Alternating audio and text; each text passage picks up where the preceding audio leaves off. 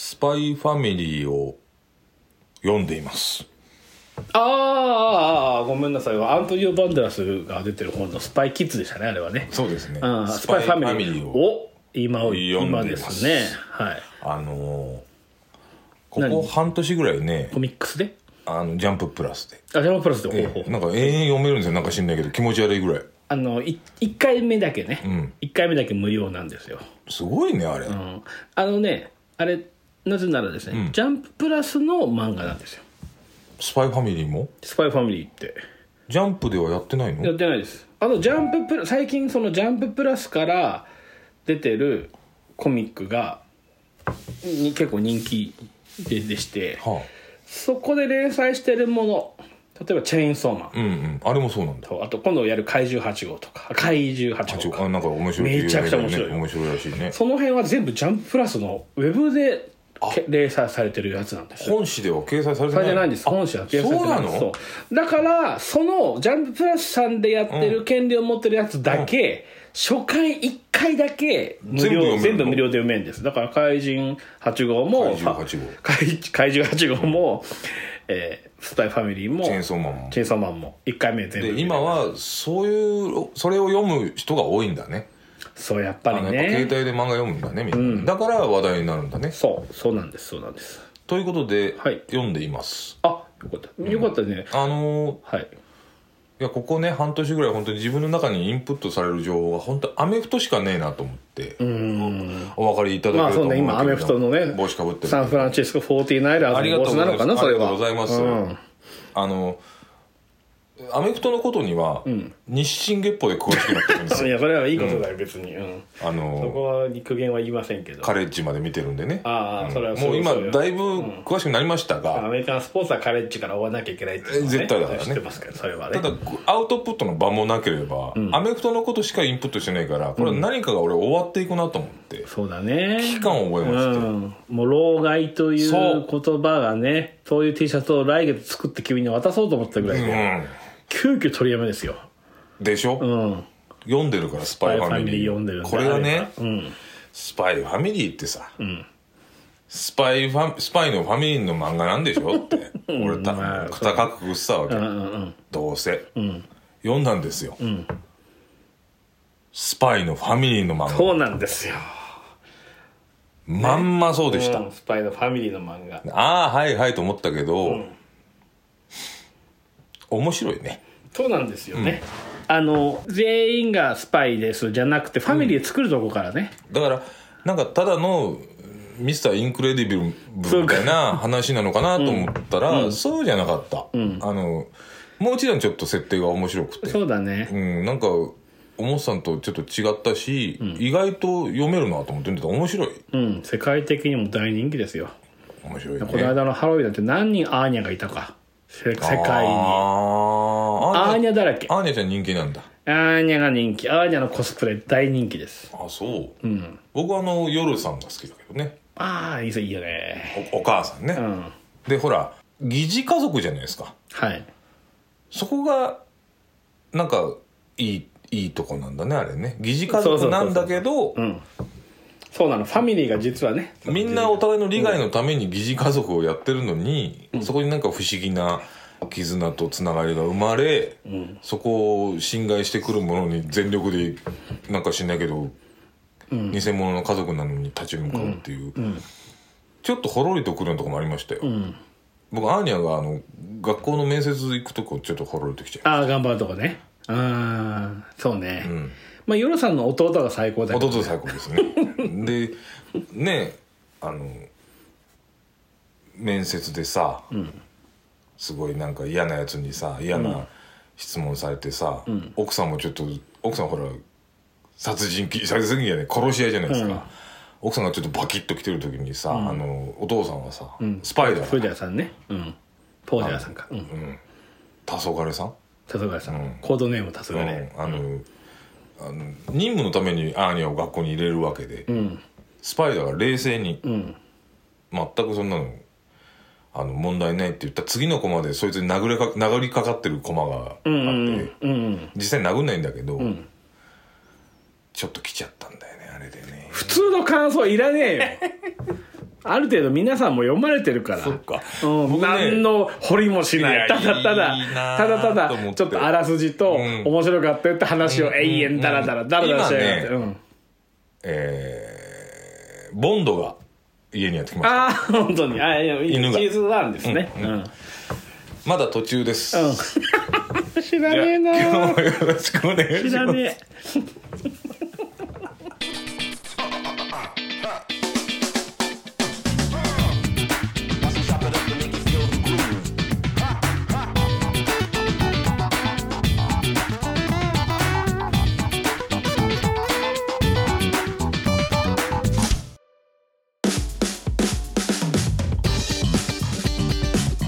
そんなねはいジャンププラスを読んでる最新の僕がはい今日ねはい掘らせていただこうと思ってるんです「こんにちは」みたいなあそうもう受けなって全今然の全然だら今だのらだらだらだらしちゃった反省が同時に来ちゃったからいろいろ段取りがまた来るじゃないですじかゃあそんえーなスパイファミリーを読んでる蜜郎ですって言うかと思ったうんうらんまた普通の話し始めたらこい つえーそんな蜜郎です、うんてめえ老害の T シャツ作ったのかな本当に来月ゲストはこの方はい研修堂さんと本橋です明けましておめでとうございおめまですとうございます改めましてどはういも、、改めまして、まあ、いやー放ね放送、えーしゅえーえー公開、えー、と配信自体は2回目ですね、今年2回目ですね今年二回目ですよね、前回君老害の T シャツ着るか老眼のや つさ俺がねお揃いできるよお揃いで老害の T シャツで何って顔しないでごめんごめん老害ロックンロールってさああそれがつくの書てならいいや、うんそううそうんいいんです、そううん本当にね、うんえーということで新年2回目えそんな老害光雄さんが、えもうね掘っていこうっていうのは本当にうん、老害っていうのはちょっともう避けがたい事態になってきたなとは思ってますよ最近、まあそうですよまたこれまあ枕みたいな前置きみたいな話になっちゃうかすいませらんななんんかか今年短くするみたいなのおっしゃってましたね前回ね今年のテーマを発表します、うん短く落ち着い てということでやっていきあまーわすかりましたじゃあちょっとね久しぶりなんですけど僕はい掘はいはいらしてもらおうと思うんです、来ました、ねこの何番組のメインパーソナリティである光郎さんがディックするとそう、解雇主義をかなぐり捨てた男はいあー光郎があースパイファミリー見たからそうねスパイファミリーの、えっと、だいぶ初期まで読んだだけでかなぐり捨てたんですよ僕はねうんちょっとねえ、うん、なん でなんで急に反乱になるんですかちょっと笑ったらねあーあそうの暖かくなっちゃったんでそんな私がはい掘ってまいりますのははい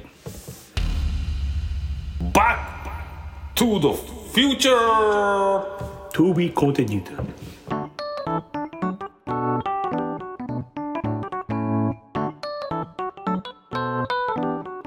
ありがとうございます えー先に申し述べておきますが「はいバック・トゥ・ザ・フューチャー」に古いも新しいもありませんえああああか解雇主義の話から来て関ね、係ないです関係ないなぜなら、うん人類が作った映画で一番面白いから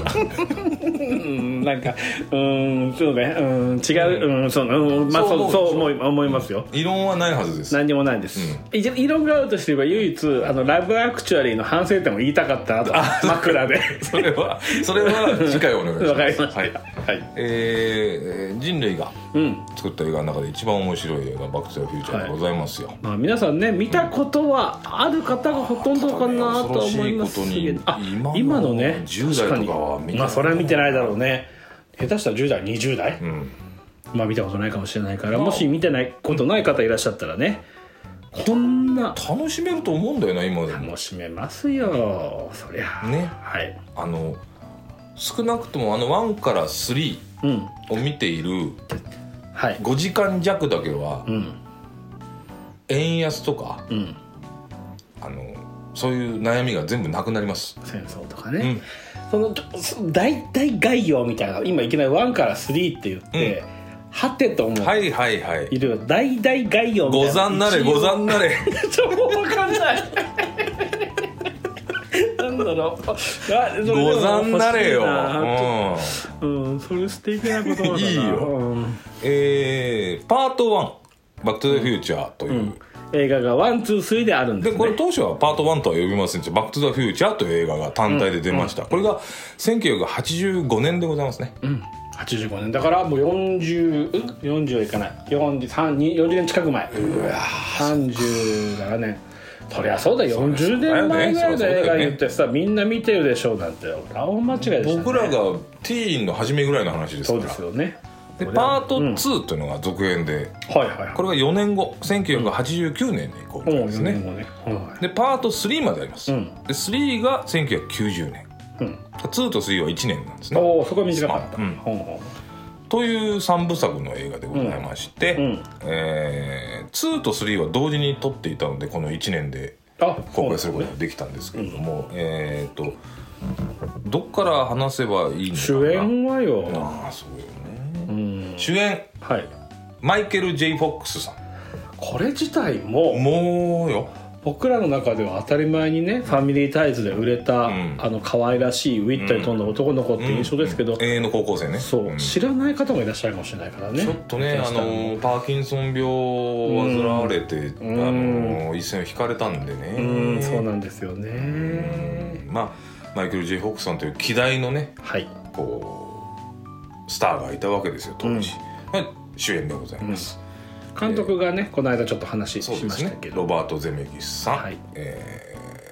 この間ポータポーラーエクスペースを撮った監ー督とまあもう話しましたけど、ロバート・ゼメキスは結構有名ですよねいろんな、うんまあ、その後結構も映画ねはと撮ってますから、ねで、共同でボブ・ゲイルさんという初脚本家でいます、うんで、えークリストファー・ロイドさんというドクの役ね、うんえー実はマイケル・ J ・フォックスとクリストファー・ロイド以外は当時無名の若手俳優しか出ておりませんほうほうほうそこがまたいいんだけどうん、なるほどね。うん、有名なのはその2人だけだったらしいですうん、その時にね、撮ったの。これが85年に公開されたんですが、実はあー原案は1975年にもうできていたとおっと、そう、四十七年前だ。だか10ら年パート1の制作の10年前からもう原案、草案はあったしアイデアはあった、うん、だから実は1を作るまで10年煮詰めて煮詰めていろんなことを変えて作ってるんですよだから1作るのに10年かかってるんですねほうほうほうほう。で当初は、えーエメット教授「未来へ行く」っていう素敵なタイトルの映画なあんでらすね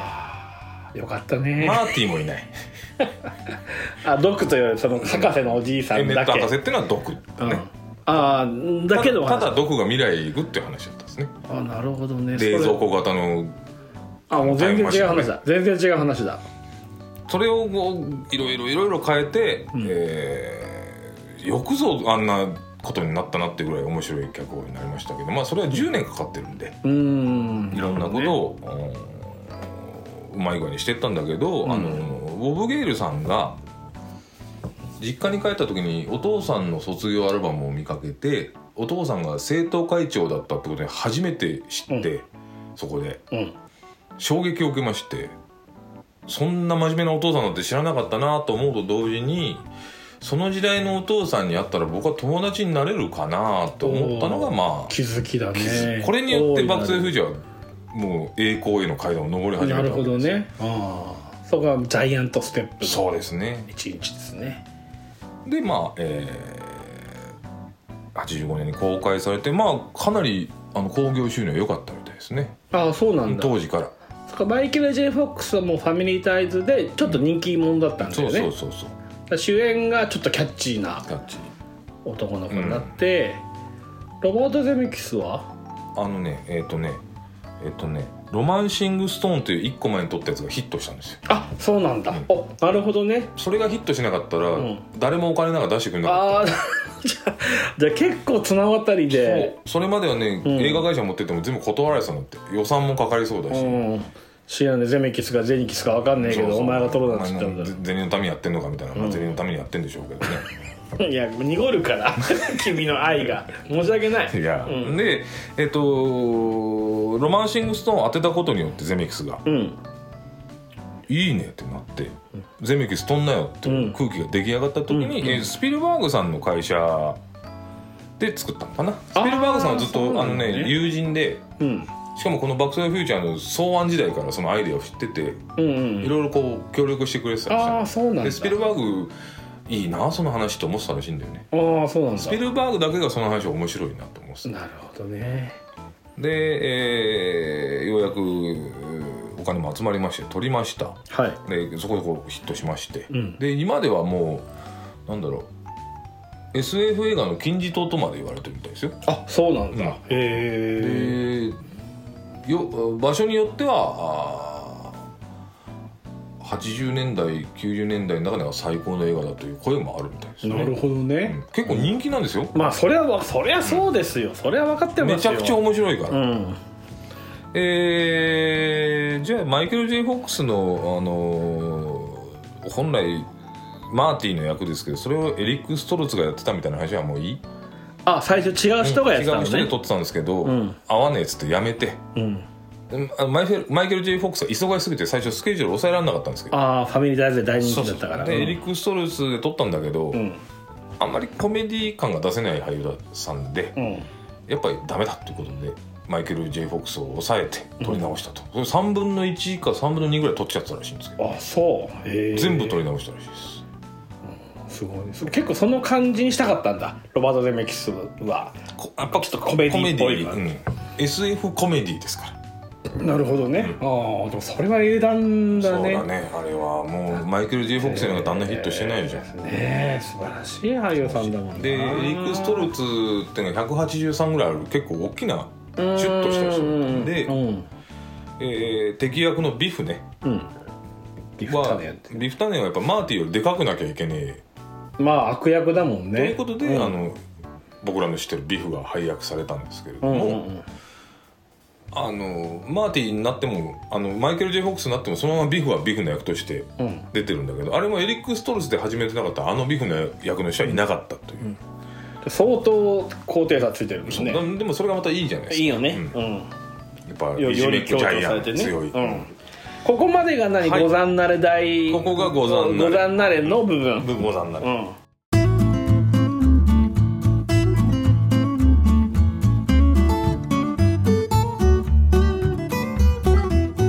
じゃあそんな「バック・トゥ・ザ・フューチャー」の魅力3つきたここで私が思うですすよ、はいもちろんそれはそうで大丈夫ですよ、えーその1はいまあよく言われます、伏線回収のオンパレードだとあなるほど伏線をもうバンバン張って全部それが回収うん気持ちよく回収されていくというよくできた脚本、なるほどまあ、これを僕の言い方をするとまあ壮大な振りとオチの映画だなと思っておおなるほど大きなネタ振りの中にちっちゃなネタ振りがいっぱいあってそれが全部どんどんどんどん落ちていくっていう、それなんかその例えばの好きな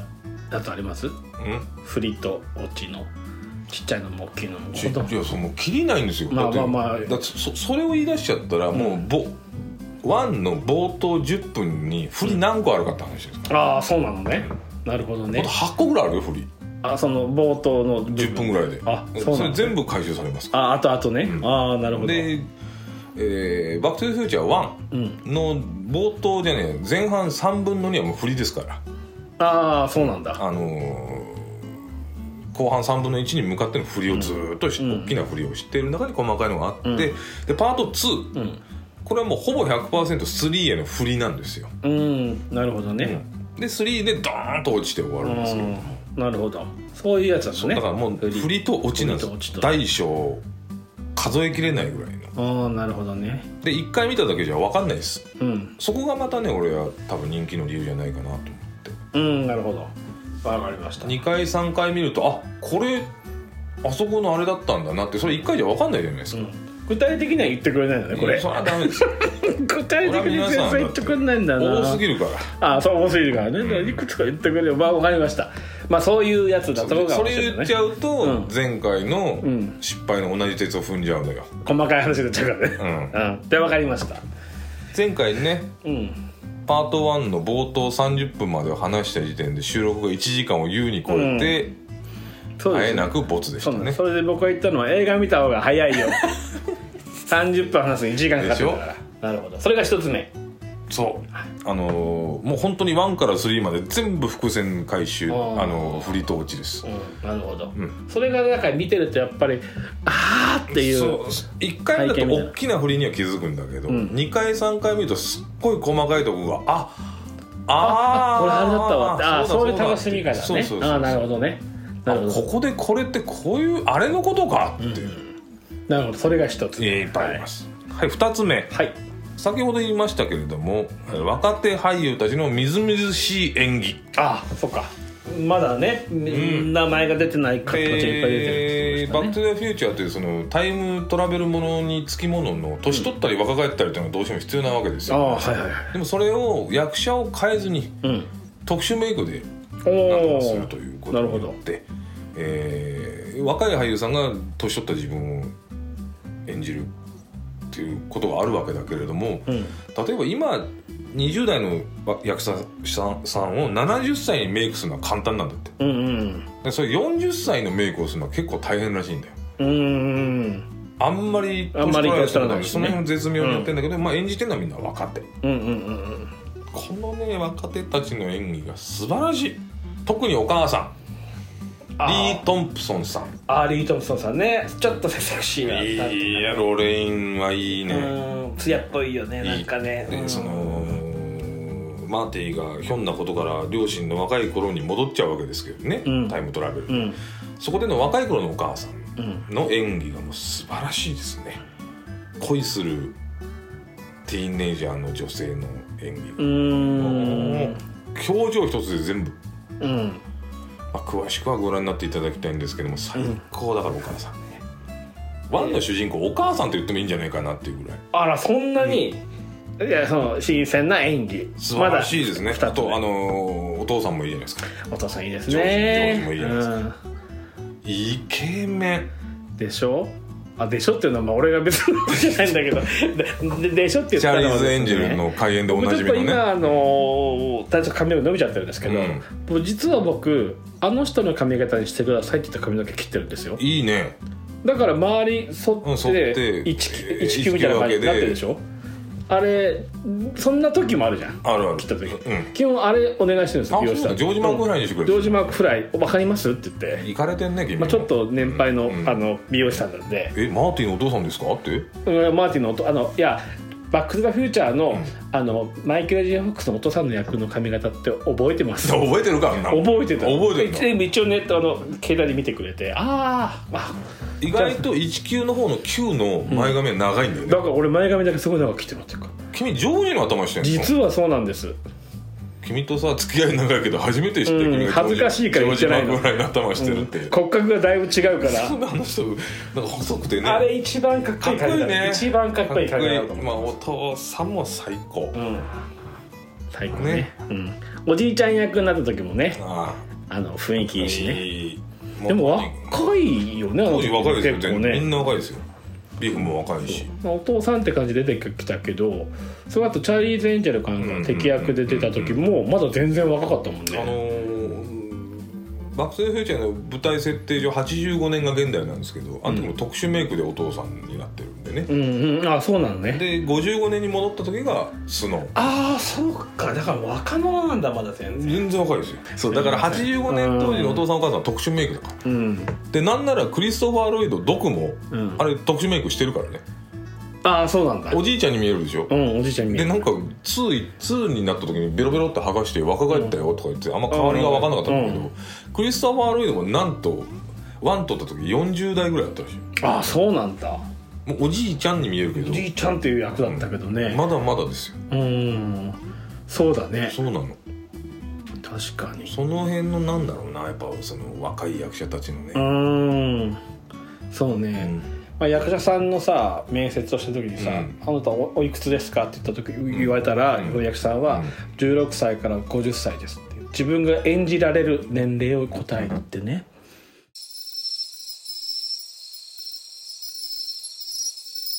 えー魅力その3ですね行きましょう魅力さん行きましょアラン・シルベストリによる軽快な音楽うああなんと言ってもねさんだからねやっぱ音楽素晴らしい、うんうんもうまあ知ってる人はみんなわかると思うけれどもあの音楽ね、うん僕あれ車で聴かないようにしてるんですようんなんであたたタイム行っちゃうか、トラベルしちゃうからら、うん、なるほどねでもまあそれぐらいの音だよねそう確かにでこうもうなんか知んないけどどこにも別に急いでるわけじゃないのになんか間に合わない間に合わないんじゃないかなって気がしてくるのあれ聞いてると このままじゃ間に合わねえなっていうじゃあもう見たことない方はもう見見てからもう一回聞いてくださいそうそうしないとねいや危ないよあんなの聞いて高速とか運転してて間違って140キロ出してごらんなさいよ、うん、あ140キロ出すと行くんですいいっちゃいますあ結構出すんだねそうなんですだからあんまり出ないんだけうどんただ、まあでも140キロ出したくなっちゃいますよねあれ聞いたまらずいねよまあ、アラン・シルベストリーさんはいまだに現役でしてねあそうなん「だアベンジャーズ」とか、あらもう大化だ、ね、あと「トゥームレイダー」とかもそうかなあそうなんやだっぱバックトゥーでバーンといったんじゃないですうかーん名たるものを作ってる素晴らしい、はははははなるほど、うん、もういまだに聞けばしその瞬間に胸を躍る感じですね、へえあのちょっと意外でしたねその3つはねなんかなんだろうこう話が面白いとかなんか未来が素敵とかさうんうんなんかそういう話なのかなと思ったらやっぱりファンだと違いますね目の付けどころが。あの2周回ってん普通の感想になる普通かどうかいや普通じゃないいや細細かい細かいというかなんか技法というかなんか、うんあ何度も味が出るよってとこいやいやといやかもうねうんこれ僕もう本当に1から3まで通して何回見たかった話ですけど、結局透明になっていくんだね最後はねあ なんか聞いたことあるな昔そういう結人局透明になねっていく、ドファンっていうのはねそ一番普通のところが好きって言い言いますからうねねで中さよんく中さんを最終的に桜木花道って言ってましそたうからもねう同じ全く同じです、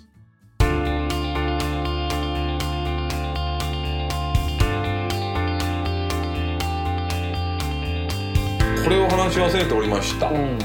ワンを作った時は23の予定はなかったのでああもうワンだけの話だったんワンで終だわ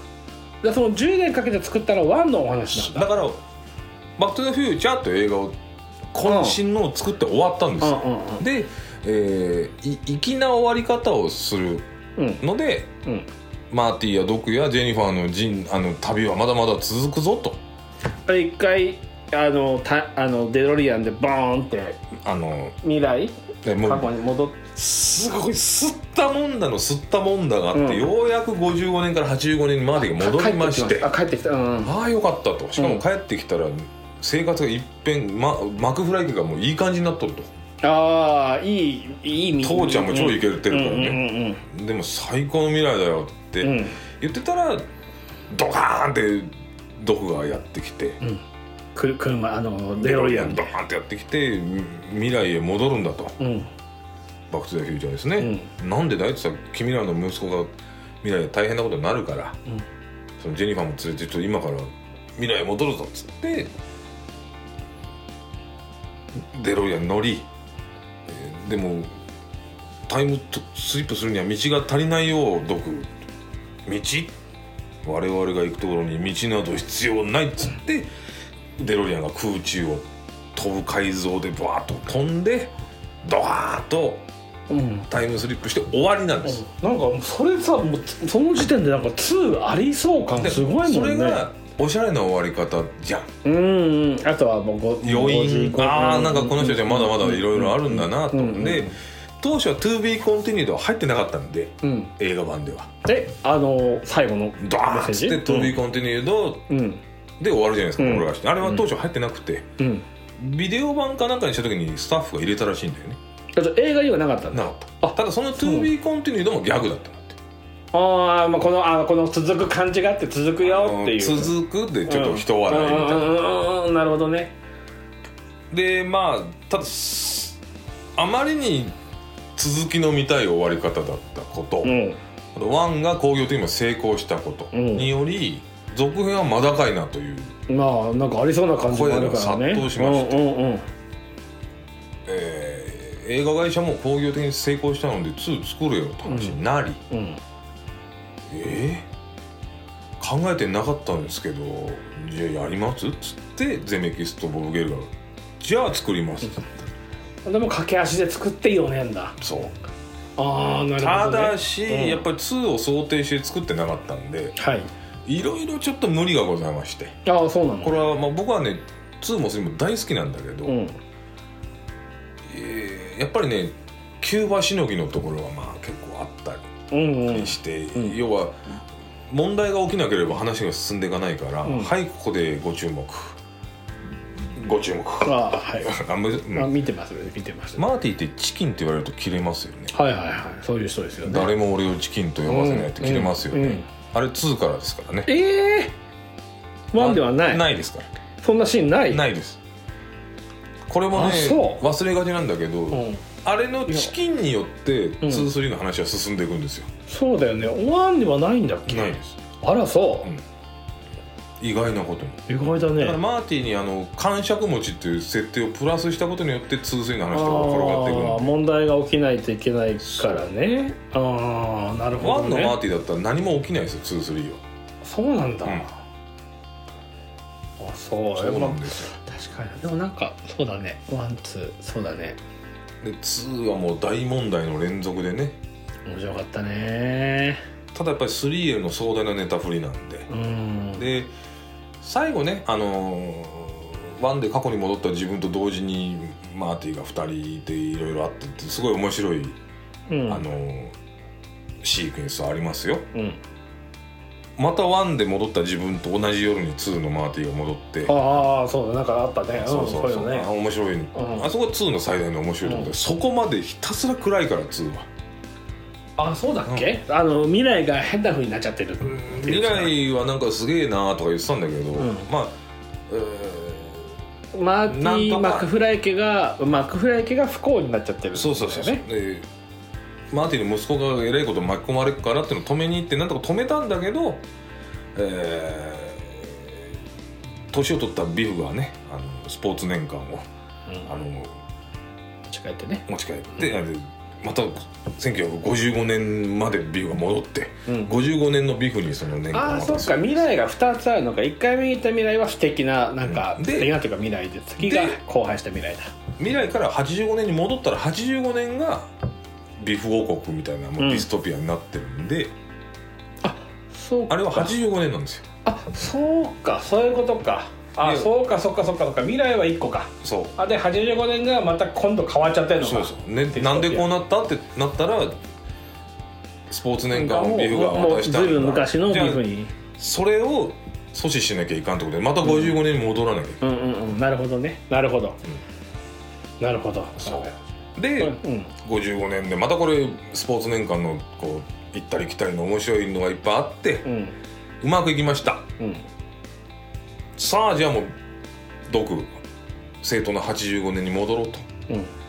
言ってたところにあの毒がブーンとデロリアンに飛び出す方に雷が落ちまして毒いなくなっちゃいまして、うんどうやら1885年に飛んでしまったらしいとあそれが3なのねで3へ続うんなくるとほいうど話ねですね。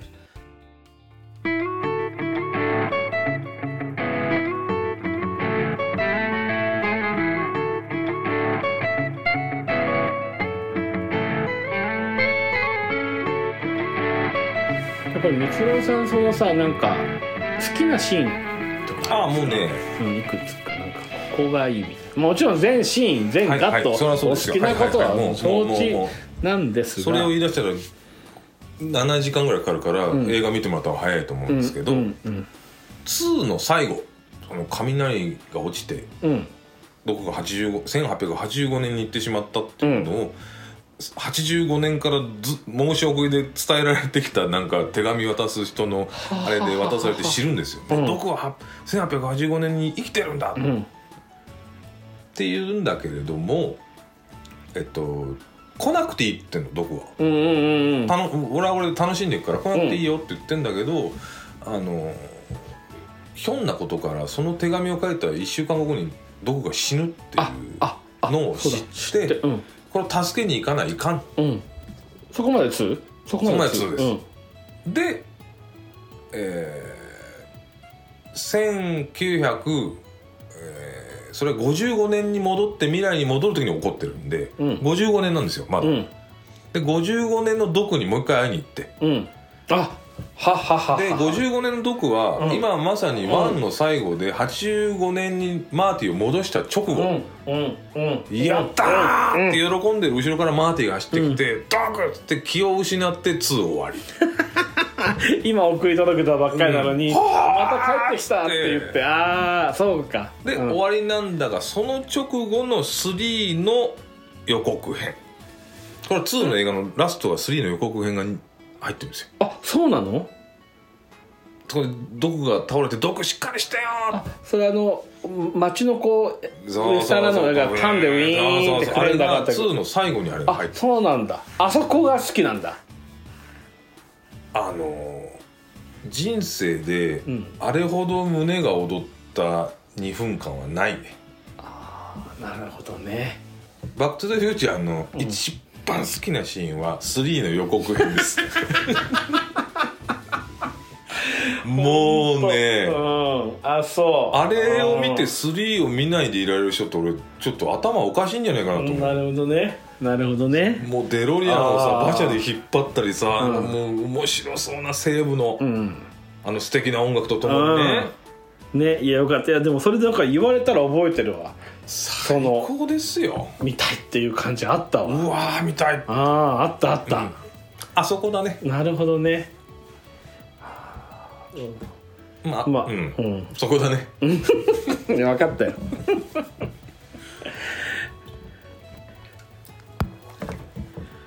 意外と短いですよ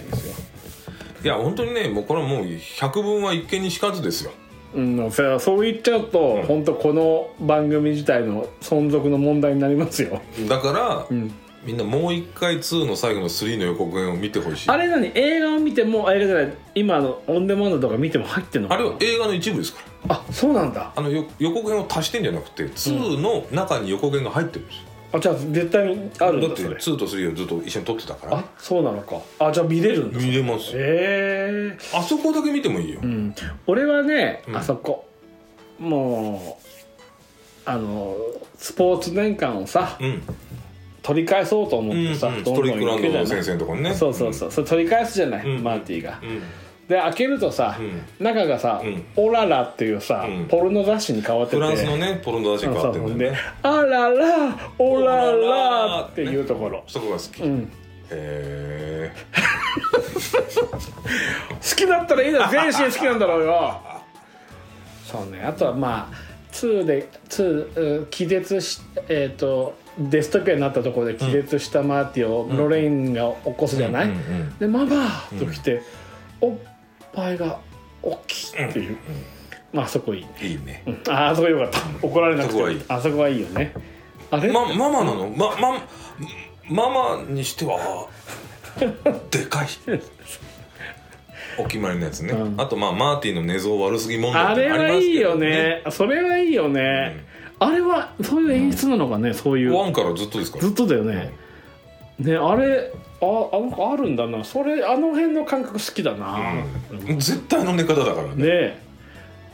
再現できないんじゃないかってぐらい のあのねそうね人体の関節がおかしいんじゃないかっていう寝相ですね、いやーいいんだまあ、マイケル・ J ・フォックスさんはあの当時よりは何出ててもよかったな、うニュんーヨークは、まあ、マテンロはバラ4人だとかなという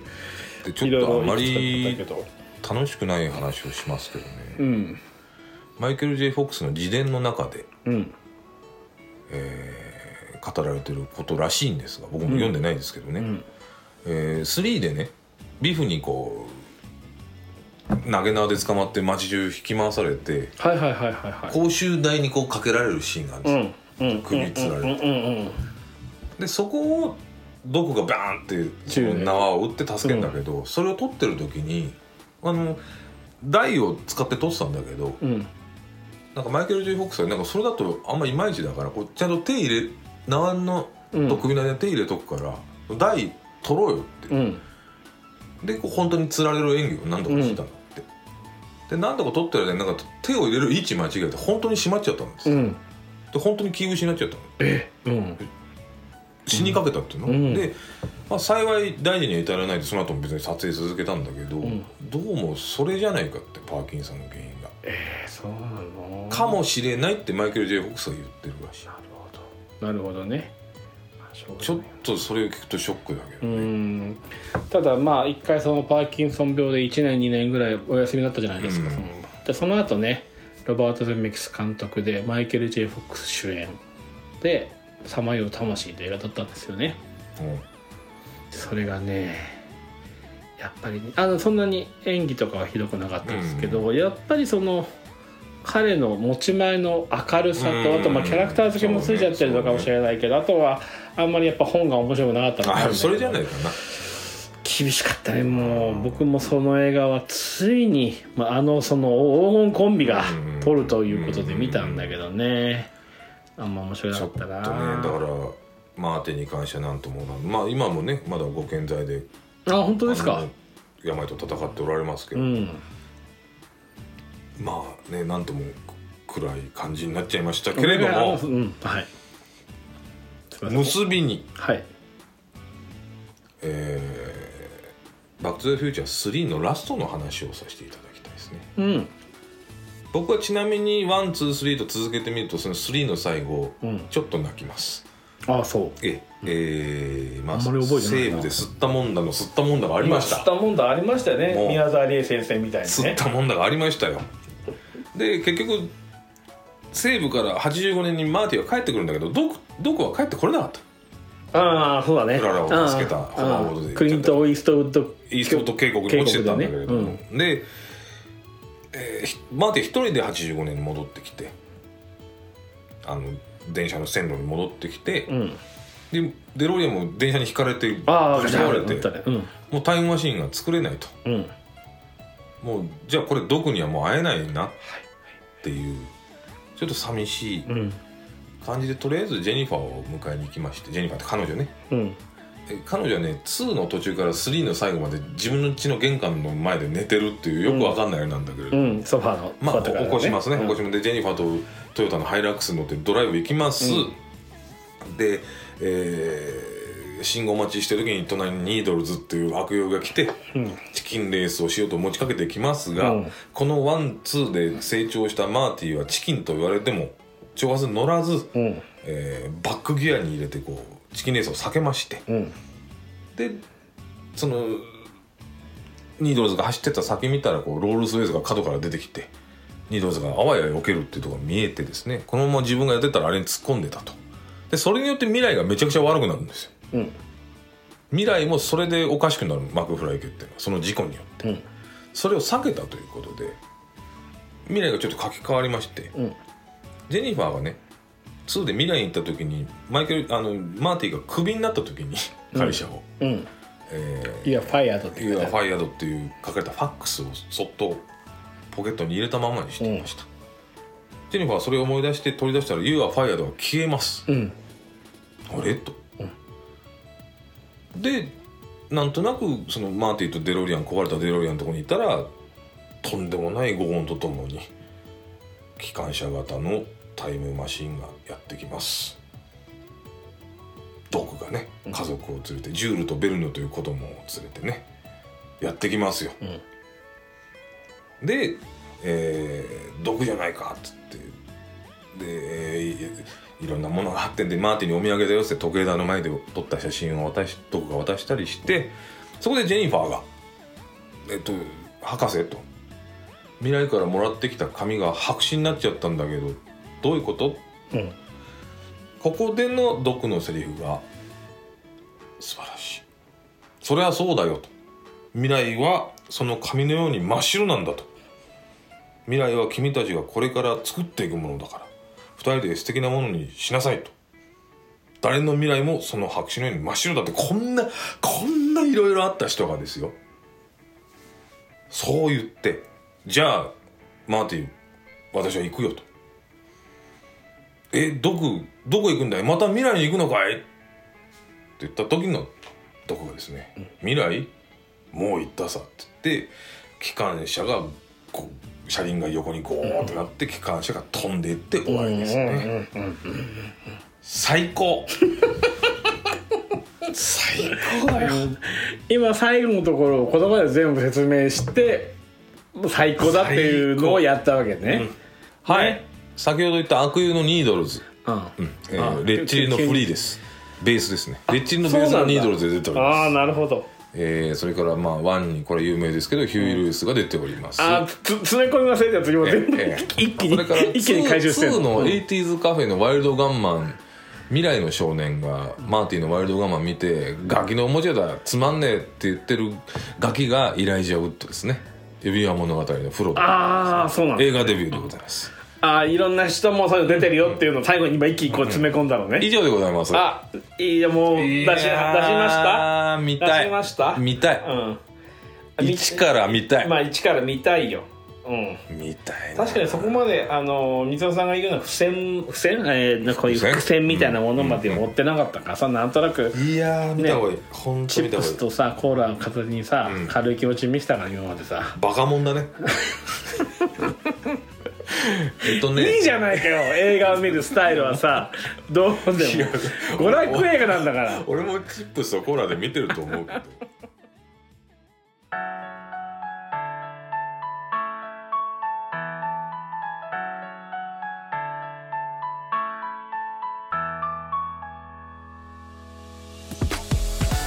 ありがとうございました、、はいいえいえ、大丈夫ですかもう言い言い切りましたか言いたいことはいや本当名シーンを全部言っていきたいですけどうん、まあ見見ましょう、あとは見てください、うんえーね、えー僕の知り合いの方がいたら僕はあのちゃんと1から3およびボーナストラックが入ってるトリロジーの DVD 持ってますんでああいつでもお借りしますからねあーいやーすいませんでしたうんいやもうその気持ちがあればいいよ、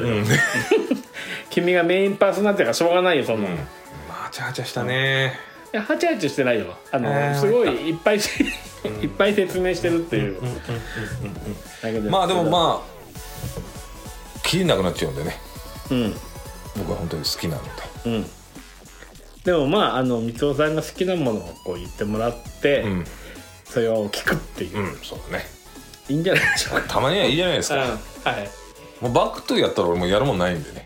えスパイファミリーぐらいかなとまだ君浅はかだったよスパイファミ リー全然えー、あとね、引き続きよろしくお願いしますよ、はい本橋さんすいませんでしたねぐちゃぐちゃぐちゃぐちゃ言っちゃって いえいえとんでもないですよ前回よりだいぶ良かったですでは今回のお相手も蜜ろとはい、研修で予算と本橋でした。あありがとうごりざがというござまいしましたた。